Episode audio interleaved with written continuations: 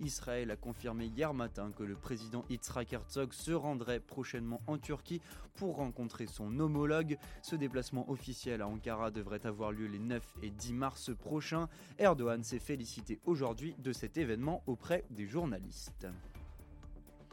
Le Kremlin a jugé aujourd'hui positif les propos du président américain Joe Biden sur des pourparlers pour désamorcer la crise russo-occidentale autour de l'Ukraine. C'est positif que le président des États-Unis ait aussi exprimé sa disposition à des négociations sérieuses. C'est ce qu'a dit à la presse le porte-parole de la présidence russe. La Russie réclame la fin de la politique d'élargissement de l'OTAN, l'engagement de ne pas déployer d'armes offensives à proximité du territoire russe et le retrait d'infrastructures de l'Alliance d'Europe de l'Est. Le nombre de nouvelles victimes du coronavirus a encore augmenté sur une semaine dans le monde la semaine dernière de près de 9%. En revanche, celui des nouvelles infections continue de reculer de plus de 16%. Selon les données publiées hier soir par l'Organisation mondiale de la santé à Genève, plus de 74 000 personnes ont succombé la semaine dernière au coronavirus. Un recul de 9% a seulement été observé dans une partie de l'Asie. Parmi les autres régions, l'extension n'a atteint que 1% en Europe, mais elle s'est aussi établie à plus d'un tiers au total en Méditerranée orientale. Et enfin en Belgique, au lendemain de la présentation de l'accord intervenu au sein du gouvernement fédéral sur une réforme du marché du travail, la NVA, principal groupe d'opposition à la Chambre, a présenté ses propres propositions afin d'atteindre un taux d'emploi de 80% en Belgique. Parmi ces propositions, on retrouve la limitation des allocations de chômage dans le temps et la poursuite de la régionalisation de la politique du marché du travail, mais le parti est aussi venu avec de nouvelles idées. C'est la fin de ces informations, je vous retrouve à 18h pour le grand journal de la rédaction et n'oubliez pas que dans le cadre de notre chronique La question du jour de 8h15 de demain matin, vous pouvez vous rendre sur nos comptes Twitter, Facebook et Instagram pour répondre à la question suivante. Les États-Unis soutiennent-ils moins Israël que par le passé? Alors à vos téléphones portables, à vos tablettes et à vos ordinateurs, bonne réponse. Et tout de suite, c'est l'émission Mythe de Boss présentée par Olivier Sokolski et Serge Bézère qui aujourd'hui reçoivent Philippe Claus, bourgmestre de Bruxelles.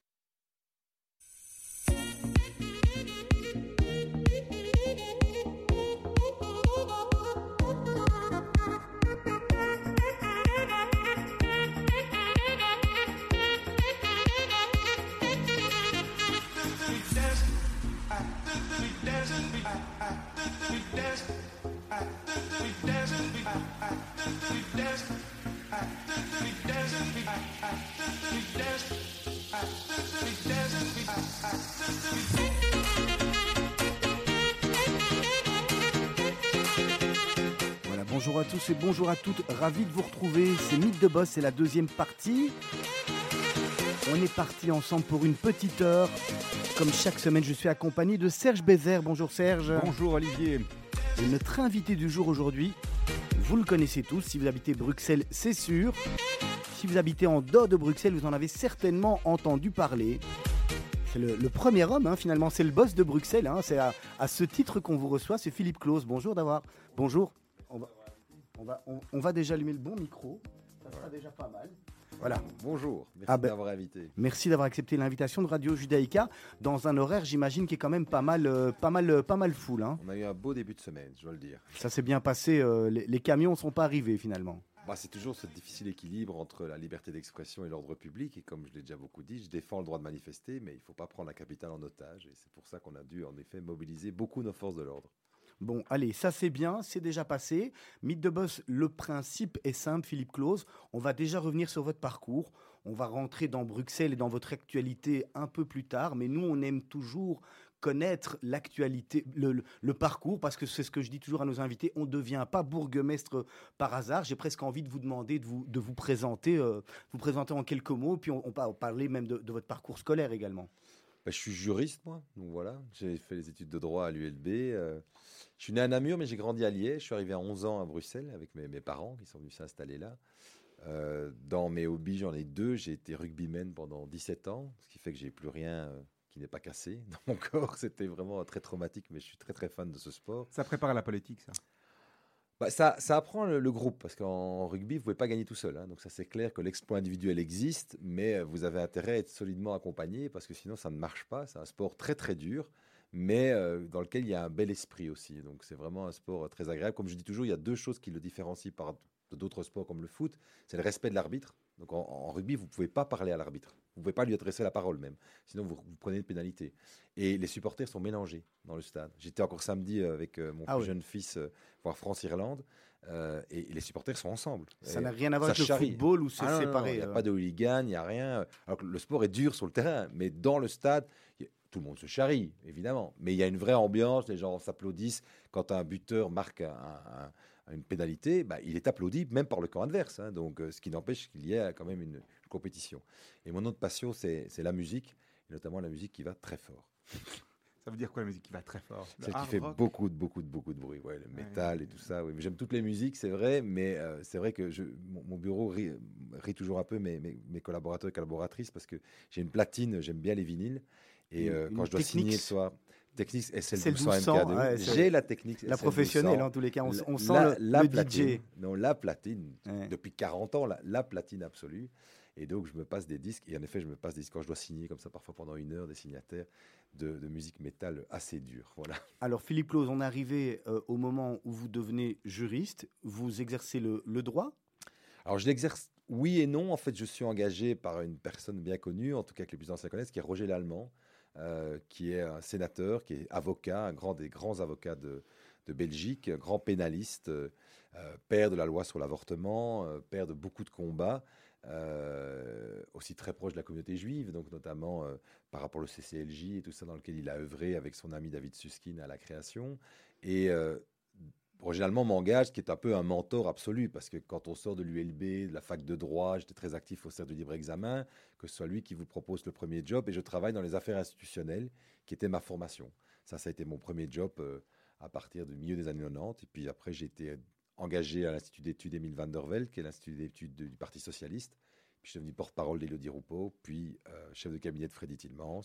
Et puis on continue. Et puis là, j'ai commencé à être élu à partir de 2006. Comment on, décide de, faire de la politique? C'est quelque chose qui était inné dans vous? Vous vous êtes dit dans le cadre de vos études, tiens, finalement, jury, j'aime bien, c'est une, bonne, une bonne formation, mais c'est pas ce que je veux faire. Moi, j'ai envie d'aider et de, et de contribuer euh, au développement de la société? Ou c'est venu un peu par hasard? Alors franchement, j'aimais pas du tout le droit. tous mes copains me charrient toujours avec ça parce que j'aimais juste le droit public, le droit administratif. Euh, franchement, les autres branches du droit euh, ne m'ont jamais beaucoup intéressé. J'aimais bien un peu la technique, mais je voulais faire Sciences Po. Mais euh, c'est mon père qui m'a dit, écoute, tu dois d'abord faire le droit, puis tu verras bien. Mais moi, j'étais intéressé par la politique dès l'âge de 15 ans, même plus tôt. Je m'endormais quand j'étais petit en écoutant le journal d'Europe 1 à 22h, avec ma radio sur, sur l'oreiller, parce que c'était même 22h30 ce journal-là. J'ai toujours été passionné par ce qui se passait dans la chose publique. Euh, j'ai fait partie des mouvements étudiants, euh, toutes des choses comme ça. Donc, ça a été une espèce de filière naturelle d'aller euh, dans le mouvement politique. Et de là aller jusqu'à une première élection, une volonté de se faire élire, il y a quand même encore une. On, passe à, un autre, à, une autre, à une autre vitesse parce qu'on se dit à un moment, on peut œuvrer dans un parti politique au niveau idéologique, au niveau de, de plein de choses là, vous allez rechercher la, reconnaissance quelque part du public et, de la population. Alors, vous avez totalement raison. Se faire élire, c'est vraiment un choc d'ego, comme je dis. Parce que d'un coup, vous avez votre affiche euh, qui est affichée chez votre euh, épicier, votre boulanger. Vous imaginez peu déjà quand vous avez une photo de vous chez vous, c'est quelque chose. Mais là, vous voyez votre photo et vous appelez à voter pour vous. Donc il faut y aller avec beaucoup d'humilité, mais en même temps beaucoup de conviction. Parce que si vous ne convainquez pas les gens de voter pour vous, ben, vous ne serez pas élu. Donc euh, c'est d'abord cette première chose. Il y a des gens qui sont absolument pas doués pour le faire et d'autres dont, c'est inné. Après, il faut convaincre sur euh, ses convictions, euh, sur le fait d'être empathique. Il faut aimer les gens pour faire de la politique. Je pense que quels que soient les partis, les gens qui font de la politique doivent aimer les gens, sinon ça ne fonctionne pas. Avoir une bonne faculté d'indignation aussi, parce qu'il ne faut pas trouver tout normal.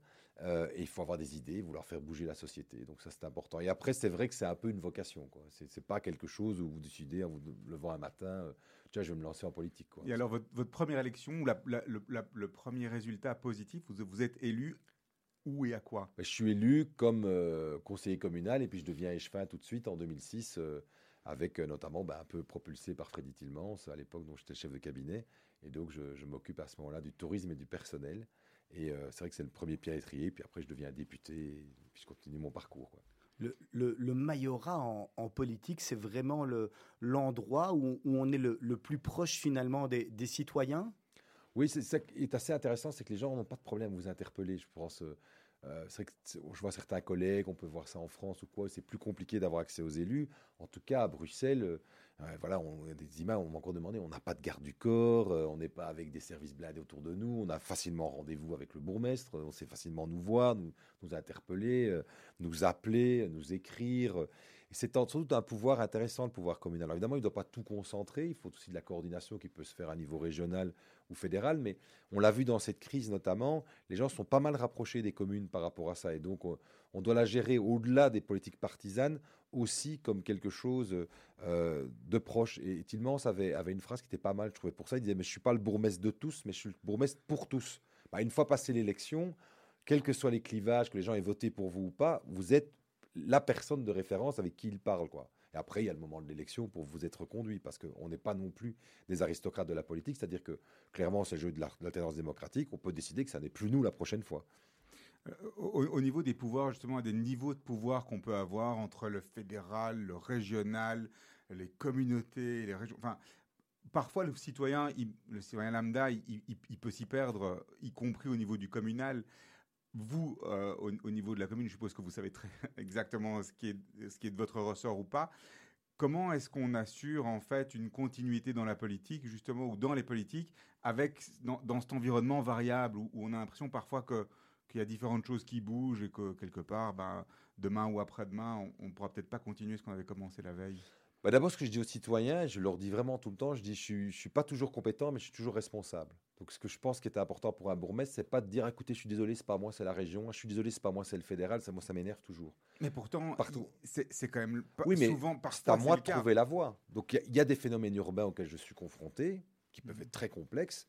Mais je, je, ne dis jamais à un citoyen, ah désolé, ça vous devez vous adresser à quelqu'un d'autre. Je dis, ok, vous êtes adressé à moi, je vais essayer de trouver une solution avec ce niveau de pouvoir. Sinon, les gens vont plus avoir confiance en vous. C'est ça qui est intéressant comme bourgmestre, c'est que là-dessus, on sent quand même une grande confiance entre les citoyens. Et l'autre chose, c'est vraiment construire des ponts. Euh, moi, je veux fondamentalement essayer toujours de trouver d'être du côté de la solution plutôt que du problème. C'est vraiment l'état d'esprit. Alors, vous pouvez dans la politique aussi être plutôt celui qui crée les problèmes, celui qui est en permanence en conflit. C'est pas mon optique. Je suis connu pour ça, pour essayer de trouver justement des voies qui mettent en lien les gens. Et je pense que notre système fédéral, alors évidemment, on, a l'image de la France et on est l'exact inverse de la France. Donc en fait, la France est un pays très jacobin, un pays très centralisateur, quoi qu'il a ses départements, ses régions, il est aussi compliqué. On est plutôt un modèle fédéral type, type allemand, avec une puissance qui existe autour des villes, autour des régions, mais qui n'est pas inintéressant non plus sur le fait qu'il y a des disparités qui peuvent exister. Ce qui est parfois le problème en Belgique, c'est la coordination. Et c'est là que c'est important, et c'est là que, à mon avis, les pouvoirs locaux peuvent aider à cette coordination, en tout cas intégrer les, processus. En, étant justement au niveau local, vous, vous n'avez, enfin, vous êtes encore jeune en politique, mais euh, vous, vous briguez un rôle éventuellement un jour au niveau du fédéral ou à d'autres niveaux que celui de la ville? Écoutez, moi, j'exerce toujours d'avoir le mandat où je suis, et puis après chaque élection, on les prend à venir. C'est vrai que quand j'ai quitté euh, Elio dont j'étais le porte-parole pour aller à la ville de Bruxelles, on m'a regardé, on m'a dit, mais enfin, tu, quittes un des personnages les plus importants pour aller dans une commune, pourquoi? J'ai une sensibilité très communale, ce que d'autres n'ont pas. Il y a certains ministres qui, étaient excellents ministres fédéraux et qui disent, moi, je n'ai pas de sensibilité communale. C'est pas le même job. Mais je ne considère pas que le fait d'être bourgmestre de Bruxelles serait un tremplin vers autre chose. C'est déjà franchement, un tel sommet, tellement avoir eu la confiance des citoyens là-dessus, tellement important, je ne suis pas en train d'imaginer le job d'après. Maintenant, en politique, il faut toujours être disponible et prêt, et prêt à servir aussi. Mais euh, objectivement, je suis plutôt quelqu'un d'épanoui dans le job que j'ai. Mais en tant qu'homme, vous avez aussi une, vue sur votre gestion de carrière, c'est-à-dire votre, carrière ou, des aspirations au niveau de votre carrière. Mais la, carrière, elle est aussi gérée par l'adhésion qui est donnée. Alors, honnêtement, heureusement, les élections sont assez rapprochées, c'est tous les six ans quand même, donc on a à la fois le temps de travailler, mais au bout de six ans, la population peut décider, écoutez, vous ne convenez plus, vous n'avez pas satisfait aux demandes que nous avions, aux espérances que nous avions en vous, et on change. Donc moi, mon vrai gros, gros examen, c'est chaque élection d'arriver avec, avec cela. Et entre les deux, c'est de construire. Construire une ville, construire euh, un projet de ville, surtout intégré, qui n'est pas fait de petites victoires ou de grands monuments qu'on inaugurerait, mais de vraiment construire un projet de ville dans lequel la solidarité n'est pas un vain mot. Donc euh, c'est mon ambition. Et surtout, je le répète, je pense que quand on est bourgmestre de la capitale du pays, on est là pour, pour aussi euh, construire des ponts Le gros problème de notre pays, c'est que les gens ne se parlent plus. C'est qu'il y a en effet deux cultures entre le nord et le sud, avec Bruxelles un peu au milieu. Mon boulot, c'est d'aller parler aux Flamands, aux Wallons, aux différentes villes, aux autres communes de Bruxelles pour essayer de construire le projet commun. Parce que je pense que Bruxelles est plus que jamais le point cardinal de notre pays. Alors Philippe Claus, on va déjà marquer une première pause musicale, comme on le fait avec tous nos invités. Vous nous avez présélectionné deux morceaux. Le premier c'était Aurel San et le deuxième c'était Empire State of Mind JZ. Vous nous dites par lequel vous voulez commencer, pourquoi vous l'avez sélectionné? Alors peut-être euh, euh, Jay-Z donc euh, qui, chante mais je Jay-Z non, non mais moi moi, moi, c'est pour c'est pour vous dire que je suis très fin et Alicia Keys donc Empire State of Mind simplement pour une raison simple c'est que l'Empire State of Mind c'est la ville de New York qui raconte la ville de New York et je partage ma vie depuis 27 ans avec une New-Yorkaise et donc c'est un de nos morceaux fétiches. Je pensais qu'on allait faire quand vous allez nous, nous réciter un Atomium State of Life. Bah, j'aurais pu, mais je vous dis ce morceau-là, et il faut reconnaître que l'interprétation et Jay-Z et d'Alicia Keys, qui est quand même extrêmement séduisante, est un morceau, il n'y a rien à faire. J'essaye de le chanter, je n'y arrive jamais parce que quand elle part dans les aigus, là je rate. On va se retrouver d'ici quelques instants. Pour les personnes qui regardent le live sur Facebook, il y a eu des petits problèmes de son au départ, c'est réglé. Par contre, maintenant, pour des questions de droit, on va à nouveau couper, couper le, le son de Facebook. Vous nous retrouvez dans quelques minutes. En attendant, vous avez l'image.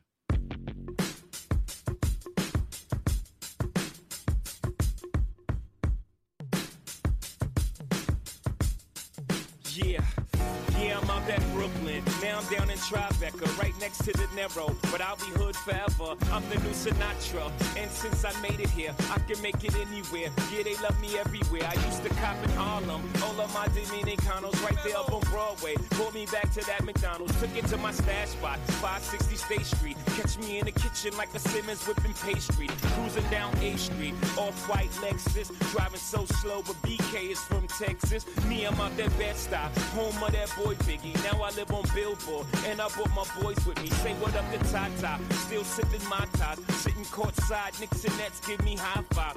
I be spiked out, I could trip a referee. Tell by my attitude that I most definitely from.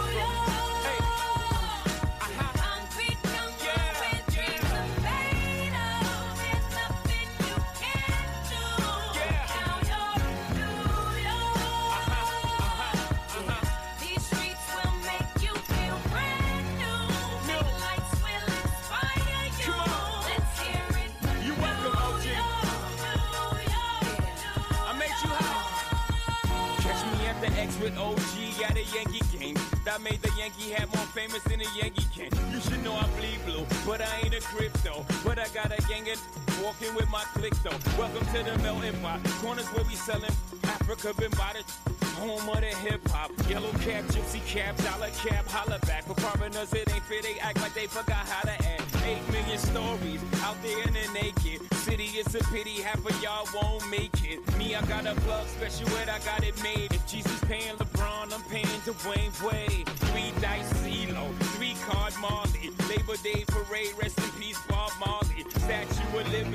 Long live the World Trade, long live the King, yo. I'm from the Empire State. That's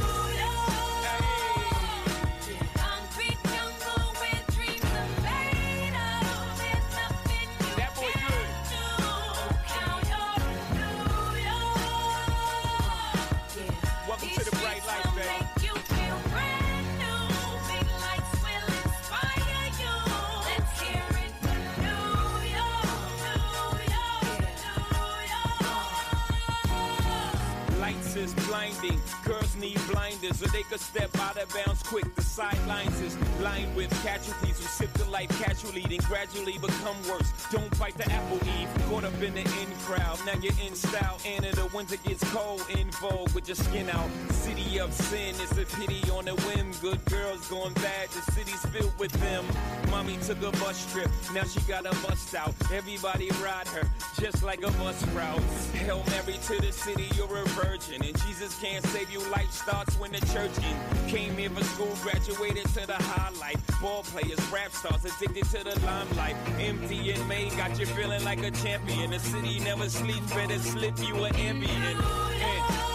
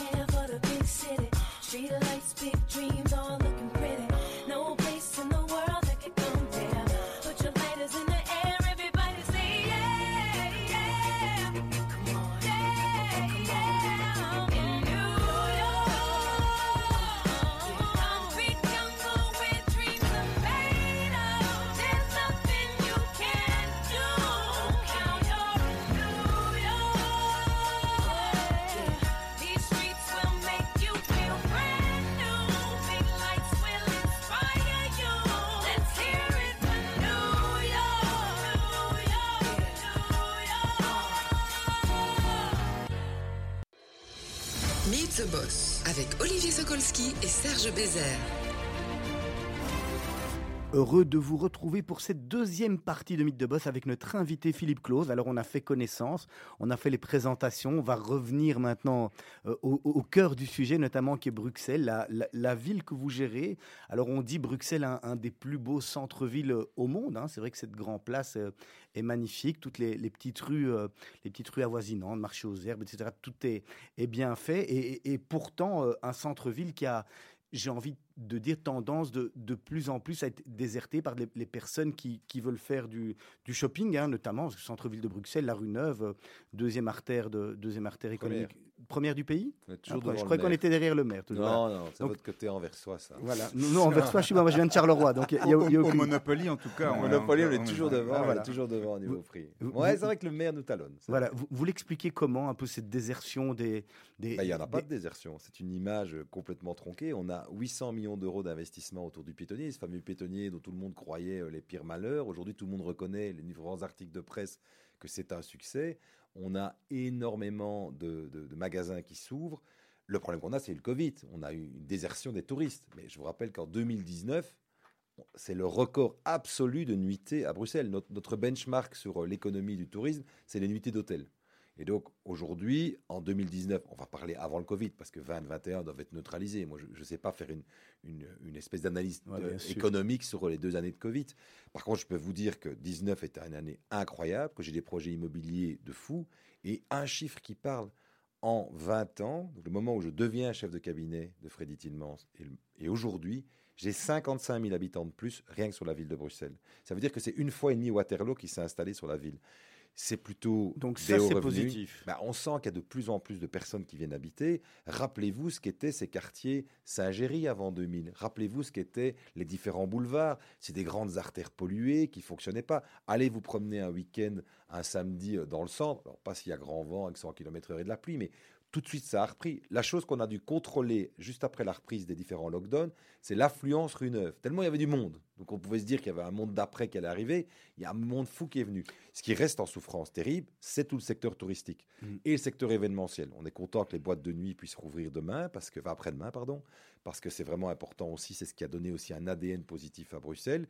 Mais aujourd'hui, la problématique logement dans le centre, on croule sous les projets qui trouvent tous acquéreurs à une vitesse, vous interrogez n'importe quel l'immobilier de manière vous générale. demandez à l'immobilier, même, mais même du centre-ville, il n'est Mhm. pas du tout déserté. Et les habitants, ben, le meilleur benchmark, c'est est-ce que les gens ont envie de plus de vivre en ville ou pas? La réponse aujourd'hui, elle est simple, c'est les registres d'état civil. Et aujourd'hui, il y a 55 000 habitants de plus à Bruxelles qu'en 1900. Ouais, mais, mais- mais toutes les personnes, enfin moi j'en ai dans mon entourage, j'imagine vous en avez aussi, bon peut-être qu'à vous ils vous le disent pas, mais qui disent non dans le centre-ville j'y vais plus, c'est compliqué, je sais plus descendre, je sais plus me garer. Bah, c'est euh, vrai, il y en a, mais ils sont été remplacés par d'autres. Beaucoup les expats.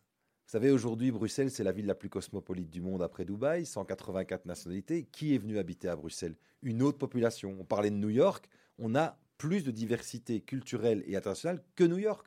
On a plus de lobbyistes, plus d'institutions internationales, plus de journalistes permanents. On est devenu une vraie ville internationaliste. Parfois, les gens ne se rendent pas compte. Alors, ils se sont dit, ah, notre ville nous échappe. Mais non, elle a muté vers quelque chose où elle est dans la première division mondiale. Ça, c'était mon boulot de promotion, de, de VRP de la ville. Et aujourd'hui, qui est venu s'installer dans la ville? C'est vrai, de plus en plus d'expatriés, avec un haut pouvoir d'achat aussi. On le voit par rapport au prix de l'immobilier. Ça, c'est donc le seul problème en fait auquel je suis rencontré, c'est que on a amélioré le bien-être de la ville, mais pas encore son accessibilité. Le danger aujourd'hui à Bruxelles, c'est de ne pas tomber dans le travers un peu de Paris.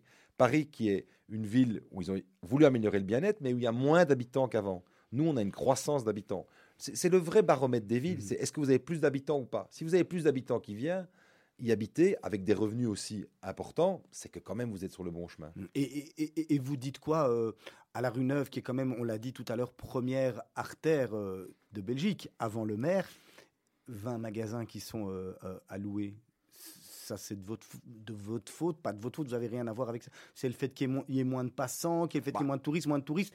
C'est dû à quoi finalement Non, mais d'abord, d'abord le, le commerce est en train de muter en permanence parce que je pourrais vous dire, ok, vous me parlez de la rue Neuve, mais si on parle de Tour et Taxi par exemple, qui est Mhm. quand même dans un quartier outsider, on est près du quartier maritime de Molenbeek, bah, c'est là que se passaient les événements les plus importants comme la Brafa, c'est là que vient de s'ouvrir un grand food court dans la gare maritime absolument hallucinant. Et donc la rue Neuve, elle doit aussi absolument se rénover. Les propriétaires là-bas qui étaient assis un peu sur leur magot de rez-de-chaussée doivent aussi repenser. Ceux qui ont repensé leur lieu comme City 2 a été repensé, mais il y a une nouvelle attractivité. Euh, le haut des commerces, on sait qu'il y avait 460 logements vides au-dessus des commerces rue Neuve. Ben, Aujourd'hui, une ville qui est uniquement avec des, enfin une rue qui est uniquement avec des commerces et qui n'a pas de vie après 18 heures, ça n'a pas de sens. Donc tout d'un coup, ils disent ah mais tiens, dans le fond, ce serait bien que j'active euh, les, choses au-dessus de mes commerces. Qu'est-ce qu'on voit aussi? Place de la Monnaie, les deux galeries qui sont là fonctionnent. Euh, on a vraiment un lien entre la rue du Midi et la rue Neuve. On voit bien le piétonnier est en train d'avancer. On va refaire le boulevard Adolphe Max. Le boulevard Adolphe Max, qui je m'excuse, pendant tout un temps, était quand même un, un endroit où il y avait surtout des cinémas X et, et- et- et Et des, des shops. Et donc, on essaie de les relancer maintenant et on voit de nouvelles enseignes qui Relancer s'installent. les cinémas X, c'est ça Ceux-là moins, ceux-là moins. Ils ont été tués par le, les- les- les- Le, le Covid. streaming, à mon avis. Ouais. Mais ce que je veux dire, c'est que je ne suis pas en train de dire que tout est rose, Non, non. évidemment, mais je sens vraiment une dynamique urbaine. Et vous savez, ceux qui ne s'y trompent pas, c'est les investisseurs privés. On est nous, pouvoir public, on est un gros propriétaire. La ville de Bruxelles est vraiment un gros propriétaire immobilier. Mais les pouvoirs publics, rien qu'autour de piétonniers, je le répète, c'est 800 millions d'euros d'investissement immobilier. Alors, euh, à côté de ça, on a, euh, comme vous l'avez dit, les deux dernières années, on a eu droit à cette euh, pandémie, ce Covid, qui a touché fortement la ville de Bruxelles aussi. D'une part, on a l'Europe, les fonctionnaires européens, moins de personnes dans les bureaux, donc moins de gens qui sont là, et aussi un ralentissement au niveau de l'immobilier, de l'immobilier locatif en tout cas, et aussi au niveau des commerces. Comment est-ce qu'on gère ça? Est-ce qu'on est préparé à ça en tant que bourgmestre? Parce qu'il y a évidemment la région, encore une fois, mais la ville, avec euh, Covid Bruxelles, avec les centres de vaccination, les centres de tests, ça a été quoi pour vous l'expérience Covid? Bah, la première chose, c'est si je dois. euh, parce qu'on me dit, tiens, est-ce qu'à un moment donné, vous avez eu peur de quelque chose? Je dirais, dans la première vague, c'est euh, la peur que, les gens ne viennent plus. Donc, euh, quand je parle des gens, c'est les gens à qui on demandait de travailler. C'est la gestion du manque. Donc, je me suis dit à un moment donné, comme bourgmestre, alors, pour vos, auditeurs, c'est quand même important de savoir que nous gérons quatre hôpitaux l'hôpital Bordet, l'hôpital des enfants, mais aussi l'hôpital Bruckmann et l'hôpital Saint-Pierre, qui est l'hôpital de référence du Covid avec la, la KUL pour la Flandre. Donc on avait tous les spécialistes infectiologues, bah, ceux que vous voyez, hein, Nathan Klumek, Ivan Latem, sont, tout ça, ce sont des gens qui ont constitué le, laboratoire et, le, et le- le service d'infectiologie de l'hôpital Saint-Pierre. Donc ça, ça nous aidait quand même à appréhender les choses, mais je me suis dit, les gens, à un moment donné, ils vont me dire, monsieur le bourgmestre, vous savez pas nous protéger. Nous, on est balayeurs, on est policiers, on est pompiers, on est infirmiers, on est médecins. On va plus venir. Ça, ça a été à un moment donné mon angoisse, je le reconnais, quand on me dit après, alors je ne l'ai pas montré à l'époque, mais je me suis dit, il y a des gens qui vont me dire, je vais plus venir. quoi. Parce qu'on ne savait pas. Ce Covid, il nous a amené à beaucoup d'humilité. Et, et je me souviens aussi, euh, une autre infectiologue de l'hôpital Saint-Pierre que je cite souvent, qui est Charlotte Martin, je la croise, euh, vous l'avez vu beaucoup dans les médias, expliquer euh, les choses de façon d'ailleurs très cohérente et très intéressante. Je lui dis, mais enfin, comment est-ce qu'on ne sait pas encore ça sur le Covid, tout ça? Et elle m'a elle m'a donné cette phrase très importante. Elle m'a dit, mais tu sais, le principe de la médecine, c'est de ne pas savoir. On commence par demander, tiens, vous avez mal où? On va vous faire passer une IRM, vous faire passer un PET scan, une radio. C'est ça la médecine aussi. Et ça nous a amené d'abord à beaucoup d'humilité. Et pour le reste, je veux voir beaucoup de choses comme des opportunités. Donc moi, je pense, je ne vais pas avoir peur du télétravail, parce que ça va peut-être développer une autre société qui sera peut-être celle du loisir, qui peut être intéressante. Il y a une partie des bureaux qui se reconvertissent en logement. Tant mieux. Il y a une partie des réunions où on gagne parce qu'on ne doit pas se déplacer euh, comme avant, parce qu'on peut faire un zoom en un quart d'heure plutôt que cela. C'est à nous de penser une société pas comme si on la si elle était contre nous, comme si on la subissait, mais comment en faire des opportunités. Et je pense que les meilleures boîtes qui ont réussi à potentialiser ça, c'est celles qui s'en sortent le mieux. Le paradoxe pour l'instant, c'est qu'en fait, quand on regarde les indices boursiers, les bénéfices des sociétés, ils sont plutôt hauts. On sent qu'il y a une vraie, il y a 6% de croissance. Le problème, c'est que les caisses de l'État sont vides. Fédérales, régions, communautés ou communes, pour le moment, nos caisses sont vraiment vides. Donc on a un vrai problème là-dessus de redistribution. Et donc, pour revenir sur la problématique bureau et télétravail, bah, l'Europe en effet a décidé de pas mal télétravailler, de re- remettre ses bureaux. Alors, notre chance, c'est qu'elle les remet chez nous. Elle vide un peu Oderghem, elle vide des verres, elle vide des différents coins de Bruxelles pour ramener sur le quartier européen. c'est à nous d'être imaginatifs avec eux, de dire mais où est-ce qu'ils habitent ces gens? De plus en plus en ville. Donc il faut qu'ils deviennent des citoyens bruxellois, qu'ils arrêtent, qu'on arrête de les appeler des eurocrates, comme si on ne les aimait pas, et, et de dire mais ils font la richesse de Bruxelles, ils font leur diversité, et aujourd'hui c'est des vrais défenseurs de leur capitale là où ils vivent, et qu'ils consomment à Bruxelles. Et il y a des commerces qui s'en sortent bien, et il y a des choses qui sont devenues nouvelles par rapport à ça. Alors Philippe Claus, moi, j'ai une question euh, qu'on pose souvent, parce que les personnes, quand je leur, leur- je dis, je leur dis, voilà, on parle du bas de la ville, hein, on parle souvent du bas de la ville, une, une réflexion qui revient souvent, c'est j'ai peur, j'ai peur d'y aller. Est-ce qu'aujourd'hui, dans, dans le centre-ville, euh, on est en sécurité? Alors on parlait hors antenne d'une ville qui nous passionne tous, euh, qui, qui est New York, où à l'époque, je me rappelle, je ne sais plus quel, quel, quel maire de la ville avait vraiment fait une tolérance zéro. Est-ce que Giuliani. ah, Giuliani, voilà, exactement, le fameux Rodolphe. Et, et est-ce que, est que vous, vous êtes aussi dans, dans cette idée de, de tolérance zéro? Et et est-ce que vous avez les, les moyens pour éventuellement, si c'est votre politique, l'appliquer? Bah, c'est vrai que je suis connu, et ça surprend parfois pour un bourgmestre de gauche, comme étant quelqu'un qui s'occupe beaucoup de matière de police et de sécurité, parce que je considère que les premières victimes de l'insécurité, vous savez, ce sont les quartiers populaires. Ce sont eux. Donc quand vous dites que des gens euh, peuvent avoir peur d'un endroit, il y en a qui y vivent. Et donc mon boulot, c'est qu'ils puissent vivre en sécurité. Et donc on investit énormément dans la police et dans la sécurité. Mais pas que ça. C'est vrai qu'on sait aussi qu'une bonne façon de lutter contre la sécurité, c'est l'enseignement. Le premier budget de la ville de Bruxelles, devant la police, c'est l'école. On est le plus grand pouvoir organisateur scolaire. Mais à côté de ça, on a une police très très active et évidemment qu'on doit pouvoir se sentir, quelle que soit sa condition, son orientation, euh, qui qu'on soit, en sécurité en ville. Et donc pour ça, c'est un travail incessant.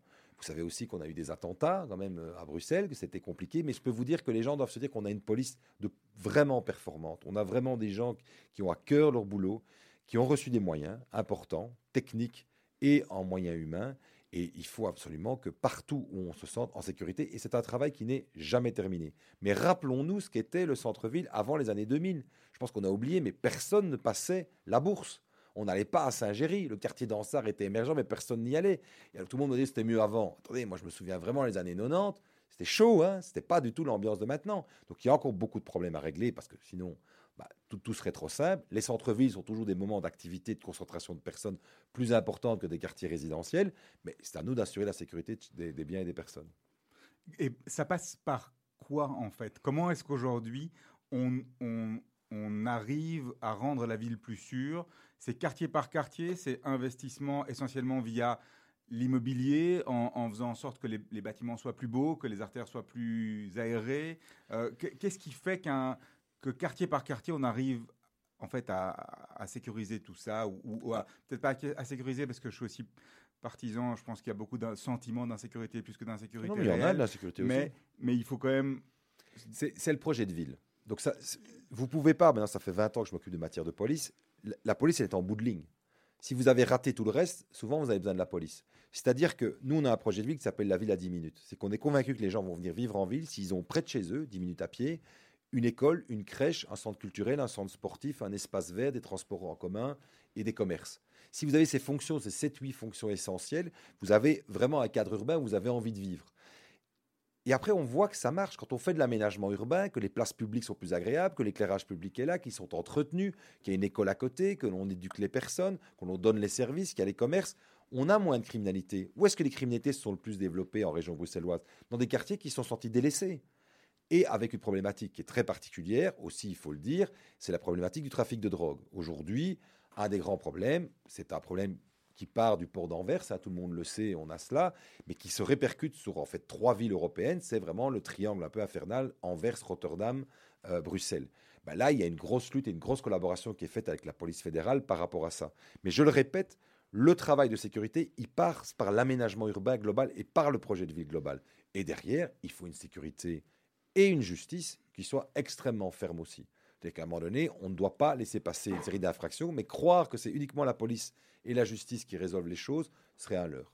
Alors comment ah, donc par rapport à cette réflexion, qu'est-ce que vous comment qu'est-ce que vous dites Comment qu'est-ce que vous répondez aux gens qui vous disent oui mais tout le travail qui est fait au niveau justement urbain et de l'aménagement urbain eh ben, il a tendance à toujours taper sur les mêmes et donc on réduit les rues, on réduit les espaces pour les voitures. C'est, il se fait au détriment de la mobilité. Cette, cette, cette, en permanence, cette notion de Oui, mais regardez ce qu'on fait au niveau de la mobilité. Et euh, Bruxelles est vendu aux écolos qui, de toute façon, veulent ci, veulent ça. Et on veut la mort de la voiture. Vous l'entendez beaucoup, j'imagine. Oui, mais ce que je veux dire, il n'y a pas plus immobile qu'une voiture. Ce qui est bizarre et paradoxal, une voiture, ça bouge pas no- 95% du temps.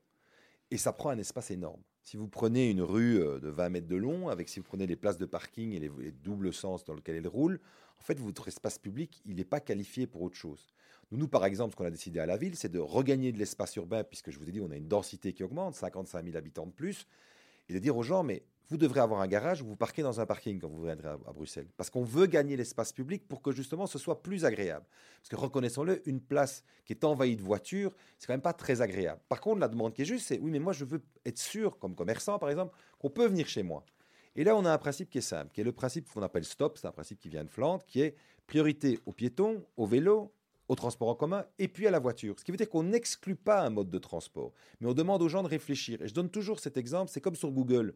Quand vous allez chercher une destination, on vous propose plein d'options. Vous pouvez prendre le taxi, vous pouvez aller à pied, vous pouvez aller en voiture, et on vous dit les minutes que ça prend. Eh bien, nous devons aujourd'hui être multimodaux. Réfléchir. Tiens, je dois aller là, qu'est-ce que je vais utiliser? D'ailleurs, regardez l'explosion du vélo, principalement dans les quartiers les plus favorisés de Bruxelles, est incroyable. Le nombre d'a- d'amis que vous devez avoir, sans doute, qui sont passés au vélo électrique, et qui vous disent que c'est incroyable, c'est génial, ça ne leur empêche pas d'avoir une voiture à côté s'il faut. Je pense que demain, on va de moins en moins posséder son propre véhicule. Ça, je pense à 5-10 ans, les, les sociétés qui vont gagner réellement les marchés, c'est ceux qui proposeront des alternatives, qui vous diront, mais dans le fond, la plupart de la semaine, vous avez besoin d'une petite voiture électrique, mais en vacances, vous aurez besoin d'un SUV. Ben, vous pouvez pouvoir changer. Ça sert à quoi que vous ayez une voiture qui soit, par exemple, un énorme 4x4 en ville Ça n'a plus beaucoup de sens. C'est pas très pratique. Par contre, vous en aurez peut-être besoin parce que vous partez à la montagne, vous partez au ski, vous en aurez besoin. Et donc, il faut absolument que, comme on a réussi à s'adapter à plein de choses, je crois qu'on va. La génération de nos enfants vont de moins en moins posséder les choses. C'est ce que j'appelle une génération Spotify. Moi, je suis un fan de vinyle, mais je suis une espèce en voie de disparition. hein. Pourtant, il y a plein de magasins de vinyle dans le centre et je les soutiens. Petit coup de, coup de pub pour eux. Mais on est euh, 2-3% des consommateurs de musique. Nos gosses, ils sont sur Spotify ou sur enfin, je m'excuse de faire de la pub, mais il y a d'autres plateformes. Mais je veux dire qu'ils n'ont plus besoin de posséder comme nous devions posséder. Ils sont prêts à s'échanger. Ils ont des- Qu'est-ce qui cartonne en centre-ville? Les magasins seconde main. Qui aurait cru ça? Avant, le magasin de seconde main, c'était un peu la fripe euh, comme ça qui traînait, mais c'était pas. Là, il y a des fils devant. Je pense que pour les voitures, pour les modes de transport, les gens vont zapper. Regardez combien de jeunes dans votre entourage ont leur permis ou ne l'ont pas. Avant, à 18 ans, on passait son permis. C'est parce qu'en fait, les, les- les modes évoluent. Et vous savez quoi? C'est eux qui ont raison. Parce Donc la voiture, la voiture, c'est une histoire de vieux quelque part? Non, parce que c'est une vraie liberté aussi. C'est une vraie liberté de pouvoir se déplacer quand on veut. Donc, Mhm. Mais elle ne peut pas prendre toute la place. C'est qu'à un moment donné, vous savez, c'était qu'en 1936 qu'on a permis de garer sa voiture. Avant, on considérait qu'elle ne pouvait pas rester sur l'espace public. Et à un moment donné, elle a mangé trop de place de l'espace public. Et si on- nos villes deviennent de plus en plus denses, en 2050, il y aura 70% de la population mondiale qui vivra en ville et c'est 2% du territoire du monde. Il faut qu'on ait de l'espace. Et cet espace, il se gagne aussi par le fait de ne pas laisser une voiture, comme je le dis, garée 95% du temps. Alors Philippe Claus, vous le savez ou vous le savez pas, je serais content de, de- de- vous l'apprendre si vous le savez pas. En Israël, parce qu'on parle de, je, vais passer dans mes questions beaucoup plus bas, mais en Israël, si on, parle, on parlait de mobilité, il y a effectivement des, des minibus qu'on peut héler dans la rue et qui font euh, et qui font toujours les, les mêmes trajets. Voilà, c'est juste une, une suggestion, hein, parce que ce serait facile d'avoir des bus qui un descendent. service, à part, à part une commune qui est mal desservie, qui est Uccle, et dont on pourrait parler longuement, mais euh, objectivement, la STIP, c'est une super boîte qui fonctionne bien à Bruxelles. Moi, écoutez, je suis un type ultra privilégié. J'ai une voiture avec chauffeur. Le matin, je vais en tram, parce que ça va plus vite. Je peux lire euh, mes journaux sur mon smartphone. euh, Je suis dans un tram euh, avec l'air conditionné, avec des sièges en cuir. On a investi dans le transport en commun comme jamais. Tous ceux qui parlent que le transport en commun n'est pas bon, c'est ceux qui ne le prennent pas souvent. Allez, vas-y Serge. De- vous parlez d'Ucle, vous me tendez une perche.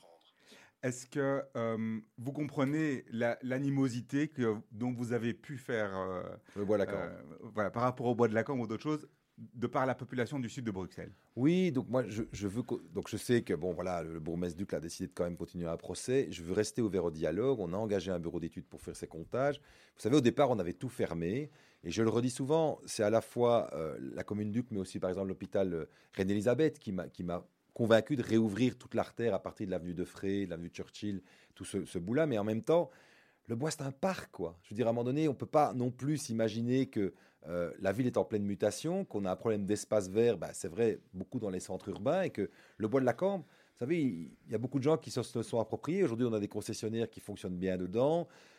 Moi, je suis toujours ouvert au débat. On a décidé de garder le dialogue avec cinq communes. Parce qu'il n'y a pas que Uccle. hein. Il y a Ixelles, il y a Boisfort qui est impacté, il y a la ville, il y a la région bruxelloise qui est impliquée. J'ai mis tout le monde autour de la table aujourd'hui. Voilà, donc je pense qu'il y aura encore. mais une ville, c'est des chocs. C'est jamais un long fleuve tranquille, hein, mais le conservatisme et le fait de ne pas bouger, à mon avis, est une erreur. Donc c'est vrai qu'on a pris un pari audacieux, compliqué, ça fait des années qu'on en parlait.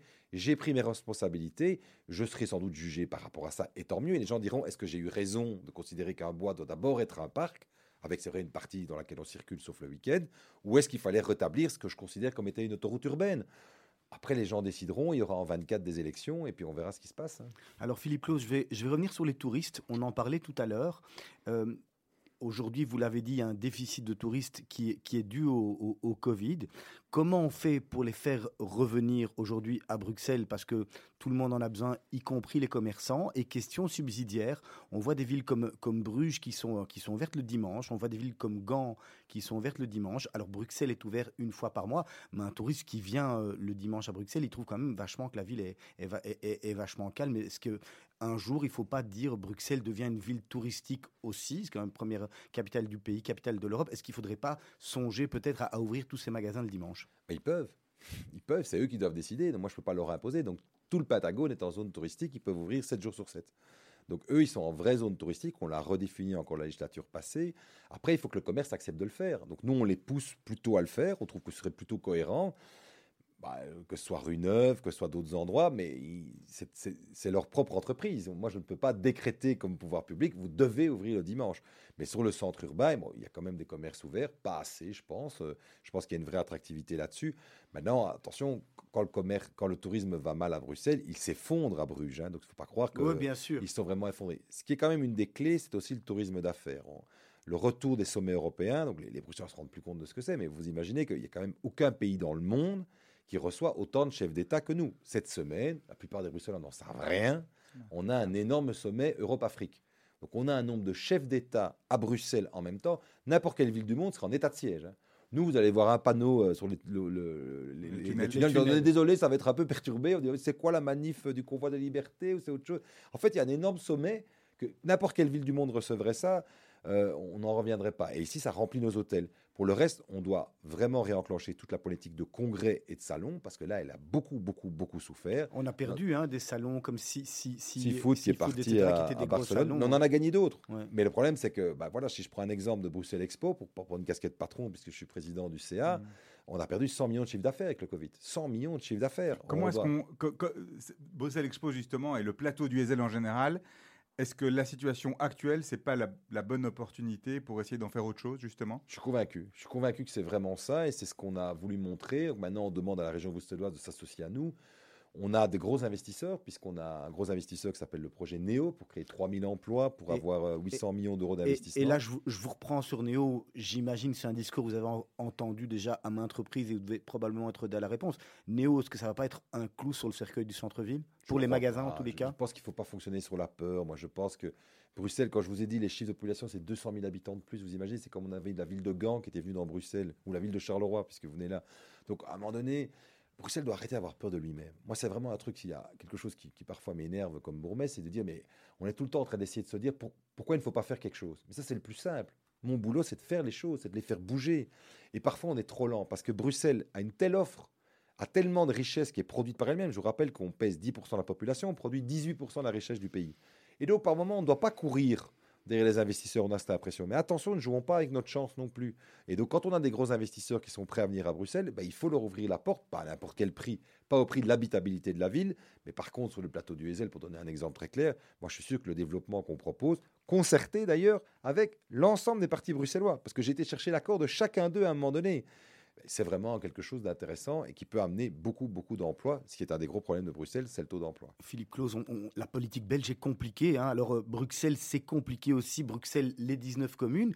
Est-ce qu'un jour, alors je ne sais pas si c'est utopique ou pas utopique, est-ce qu'il ne faudrait pas euh, rassembler euh, ces 19 communes et, et- et avoir moins, moins cette administration qui soit si lourde et avoir finalement un bourgmestre pour, pour les 19 communes? C'est quelque chose d'envisageable que vous dites, tiens, ça Bah. serait effectivement une bonne idée parce qu'on ne s'en sort pas déjà. Euh, c'est déjà tellement compliqué la Belgique, mais en plus, Bruxelles rajoute euh, au, débat vous savez quoi, on, rapatrie tout au fédéral, on fait plus de régions, plus de communautés. Vous savez que le nord du pays veut encore aller plus loin. Vous avez vu la sortie de la ministre de l'Intérieur qui demande d'aller plus loin sur les soins de santé. On aurait pu espérer, parce qu'elle a parlé des régionalisations des soins de santé, qu'après cette crise du Covid, on arrêterait de régionaliser. Ben, il y a encore une volonté au nord du pays.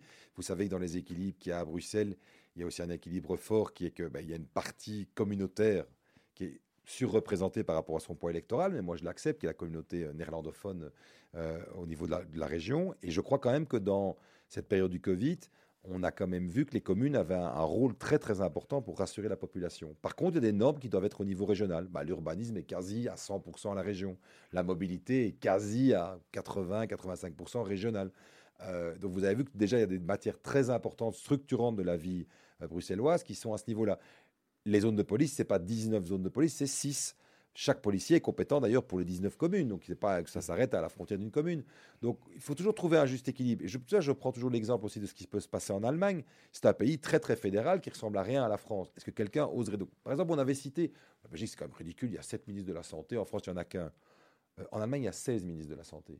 16 ministres. Est-ce qu'on a l'impression que l'Allemagne a mal géré le Covid par rapport à la France, par exemple? Je crois pas. Allez, Philippe Clos, j'ai encore quelques questions à vous poser. On essaie de faire des réponses un peu plus courtes, sinon Pardon. on n'y arrivera pas. Mais non, c'est l'homme politique qui parle et qui s'exprime magnifiquement bien.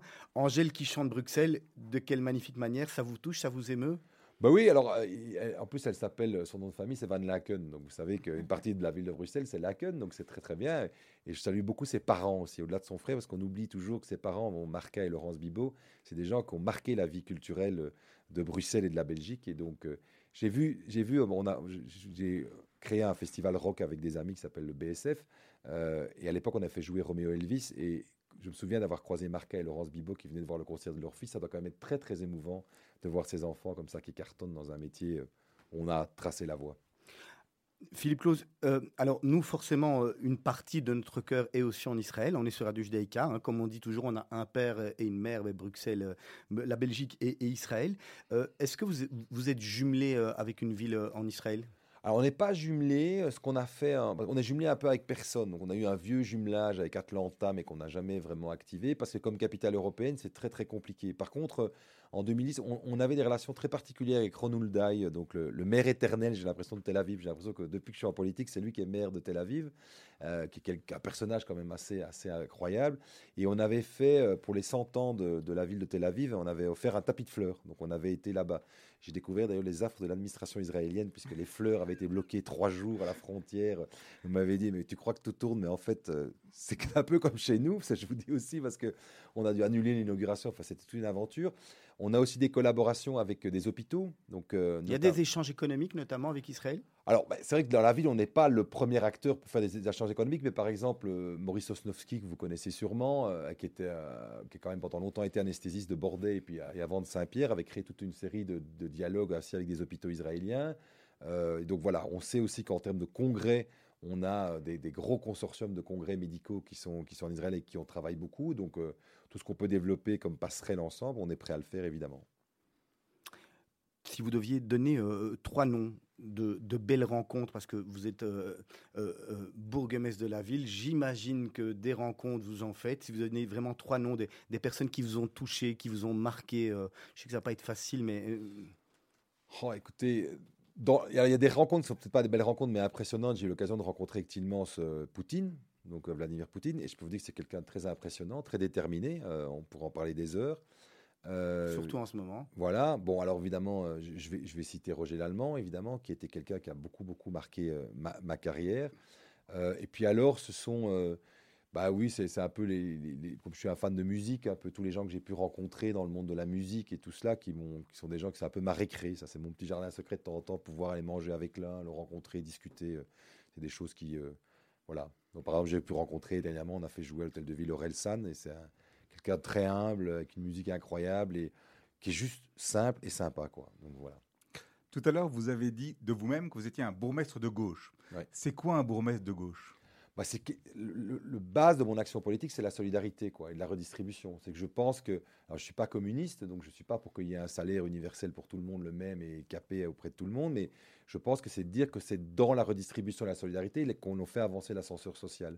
Euh, et je pense que la social-démocratie a montré sa vertu. Pendant longtemps, on a dit que l'État-providence était fini. Euh, Cette crise du Covid a montré que l'État-providence, heureusement qu'il était là. Qu'est-ce qu'on aurait fait sans État-providence par rapport nos soins de santé? Qu'est-ce que les entreprises auraient fait si on ne les avait pas subsidiés, si on n'avait pas trouvé des fonds, si on n'avait pas activé une économie, euh, notamment dans nos banques centrales, qui permettait de réinjecter du cash?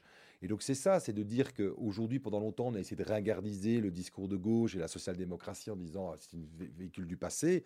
Bah, je crois que le vraie invention du XXe siècle, c'est la sécurité sociale. Moi, c'est ce qui m'a fait rentrer au Parti socialiste.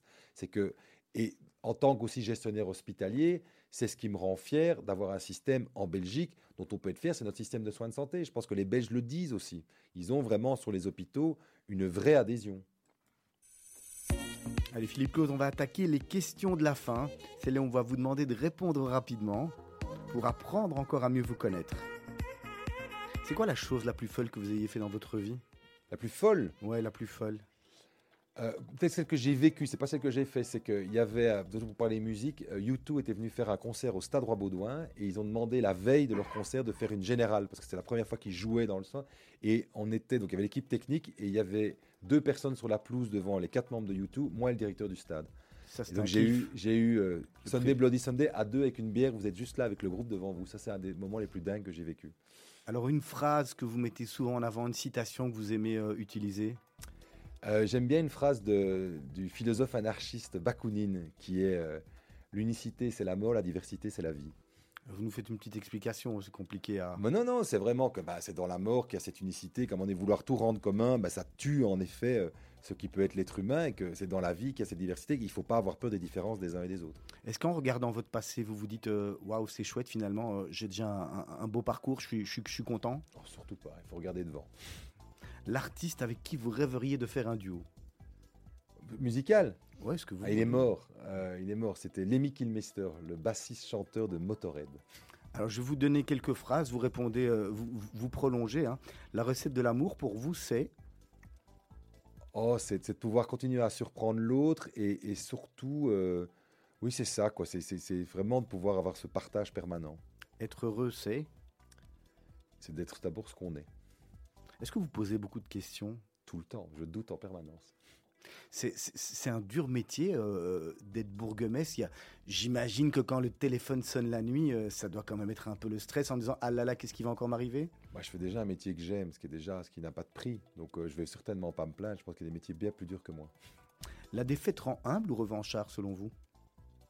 Euh, humble, certainement. Il faut jamais être dans la revanche. Il faut être humble. Quand on se trompe, il faut le reconnaître et il faut avancer. Alors qu'est-ce que vous prendriez si vous deviez aller dans l'espace? Faut prendre une chose? La musique. La musique? Un, un- un- un téléphone avec de la musique? Ou juste de la ouais, musique voilà, je pour pas être prendrais. bah, dérangé? voilà, j'ai cité la marque, donc tant pis, mais un truc où il y a tout Spotify et j'ai toutes mes playlists. Alors là, je sais pas si je peux vous la poser parce que c'est un petit peu peut-être délicat pour vous. J'ai presque envie de vous dire votre restaurant préféré à Bruxelles, mais bon. Eh ben, écoutez, je vais vous dire, il y en a un qui me surprend parce que j'étais très triste, il était plus incroyable et je encourage tout le monde d'y aller. euh, C'est la, la famille Nataf qui a repris ça, qui avait déjà la chaloupe d'or. C'est euh, le restaurant La Taverne du Passage. Pourquoi? Parce que c'est, ils ont réussi à refaire cette ambiance de cette taverne qui était historique où nos grands-parents allaient avec une cuisine incroyable et ils n'ont pas perdu l'âme. Et je veux vraiment les féliciter parce que j'ai emmené encore des gens lundi et ça me fait chaud au cœur que dans cette galerie incroyable qu'est la galerie Saint-Hubert, on ait relancé ça. Et c'est la même chose pour les armes de Bruxelles qui a vraiment retrouvé du lustre. Mais j'ai plein d'autres restaurants, mais ces deux-là. vous en avait demandé un en tous les cas, donc c'est bien. Vous Voilà. C'est pas évident euh, quand non, on non, est mais celui-là, je suis content parce qu'il renoue avec plein de traditions et c'est quand même incroyable. C'est une famille française qui a relancé, qui a compris ce qu'était l'âme de Bruxelles. La preuve que notre cosmopolitisme ne tue pas notre identité. Alors votre conseil pour rester zen, Philippe Claus? Toujours chercher le positif chez les personnes. Je pense que c'est vraiment important. Et il faut toujours essayer d'être du côté de la solution, pas du problème. Votre métier en un mot. Euh, la solidarité. Le métier que vous rêviez d'exercer en étant enfant. Chanteur rock. Ah ouais, là on est toujours dans le, dans, dans le spectacle. Alors quel ou qui était votre modèle? En quoi? En politique? En ce que vous voulez dans la vie, si vous avez un modèle. Bon, En politique, c'est Roger Allemand, je l'ai dit plusieurs fois. quoi. C'est vraiment quelqu'un dont j'ai admiré toute la carrière. Euh, après, bon, on n'a jamais un seul, man- un seul modèle. Quoi. On a plein, c'est ce qui nous nourrit. quoi. C'est les rencontres qui nous nourrissent. Qu'est-ce qui vous inspire en ce moment, Philippe Claus Euh, garder une faculté d'indignation, c'est le danger de mon métier. Pour commencer à trouver tout normal. On gère tellement de conflits que et il, faut, il faut continuer à trouver qu'il y a des choses qui ne sont pas normales. Qu'est-ce que vous valorisez le plus chez vos employés? La solidarité, le- l'entraide entre eux, Qu'est-ce qui vous fait lever le matin? Euh, l'envie de faire bouger les choses. Votre plus gros challenge? Euh, la lutte contre la précarité, La clé de la réussite la détermination. Alors, si vous aviez une lampe d'Aladin, la petite lampe d'Aladin, on peut faire trois vœux. Ça serait lesquels, Philippe Claus? Ben, vraiment la solidarité, beaucoup plus générale, lutter contre la précarité, encore plus investir dans l'enseignement, qui est l'alpha et l'oméga de toutes les politiques. S'il y a une- un endroit où il faut mettre, il n'y a jamais assez d'argent, c'est dans l'enseignement. Et euh, ben, évidemment, toujours plus d'amour. Si euh, il y avait un, un- un invité que vous souhaiteriez voir euh, à Mythe de Boss à votre place une de ces semaines, ça serait qui? Eh bien, moi, je vous encouragerais à inviter une jeune directrice d'hôpital qui s'appelle Caroline Franks, qui dirige l'hôpital Bruckmann. Elle n'a pas 40 ans, elle a une énergie incroyable. Et diriger un hôpital, c'est comme diriger une grande entreprise. Alors, Serge, la question de la fin, elle est pour vous. Alors, par rapport à votre passé, si vous pouviez changer une chose, ce serait quoi? Euh, bah, J'apprendrai un instrument de musique. Alors là, on sent vraiment l'artiste qui est en vous. On va se quitter avec votre deuxième choix musical, Manifeste, Orelsan. Vous en avez parlé d'Orelsan tout à l'heure. Bah, c'est une chanson qui explique bien tous ces gens qui se sont retrouvés dans ces mouvements sans trop savoir pourquoi et qui doit aussi nous interpeller comme politique. Vous savez, euh, il y, a- des gens qui se sont retrouvés à manifester parce qu'ils étaient désespérés par cette crise du Covid. euh, et il le dit, c'est un peu une chanson sur les gilets jaunes, sur les gens anti-vax, tout ce qu'on a vu, mais qui ne savaient plus très bien où ils en étaient. Il ne faut pas les mépriser non plus. Bon, moi, par moment, je suis obligé de dire euh, stop, ça ne va pas. Mais en même temps, je crois qu'on doit aussi se poser la question de qu'est-ce qui s'est passé. Et, cette chanson est très forte. Et je trouve que c'est un artiste qui, qui vise très très bien. Et alors, j'adore son côté, mais hyper humble. Quand vous le rencontrez, c'est vraiment un, des artistes les plus simples que j'ai rencontré, mais avec un talent incroyable. Merci beaucoup Philippe Claude Merci d'avoir accepté l'invitation de Radio Judaïka et de Mythe de Boss. La semaine prochaine, à votre place, ça sera Daniel Sprotels, célèbre avocat. euh, Il vient de sortir un, un livre très ex- intéressant. Exactement, voilà, on va, on va- on va parler football. En tous les cas, ça sera Serge Bézère et Laurent Poznantet qui, qui seront présents dans le studio de Radio Judaïka. D'ici quelques minutes, vous allez retrouver le grand journal présenté par Blaise Van der Linden. Demain matin, la matinée. Et puis, il y a toutes les émissions après, hein, Anouk, euh, avec euh, les mots d'Anouk et puis les jeunes de la Brite. Et dès demain matin, à partir de 7h-5, la matinale de Radio Judaïka avec Lise Benkemoun, Didier Cohn et toute l'équipe. Merci à tous. Passez une excellente soirée. À peine le temps qu'elle esquive, on marche au son des batteries. Ambiance sambade au Brésil, par des tuffers qui ont pas de rythme. Y a des employés, des profs, je suis dans mes fêtes de famille. Sacré des slogans nuls sur des ministres ou je sais pas qui. Je suis dans la manif. Dans la manif.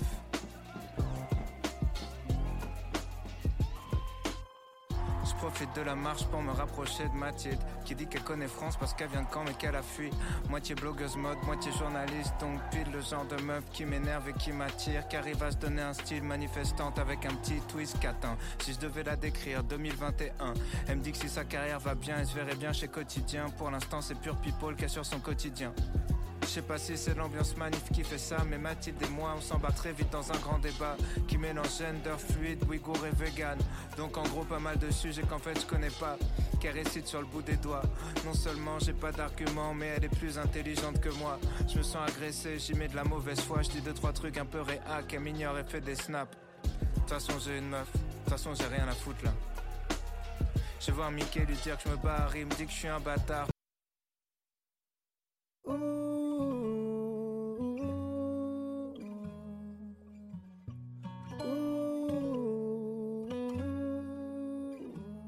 ככה בלילות אני יושב לכתוב מילים. ככה באותו מבוך עולים געגועים.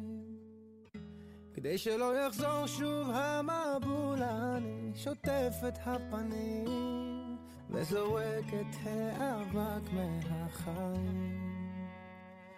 ככה לא לבחור בדרך שכולם הולכים בעיניים עצומות אני רואה את השבילים.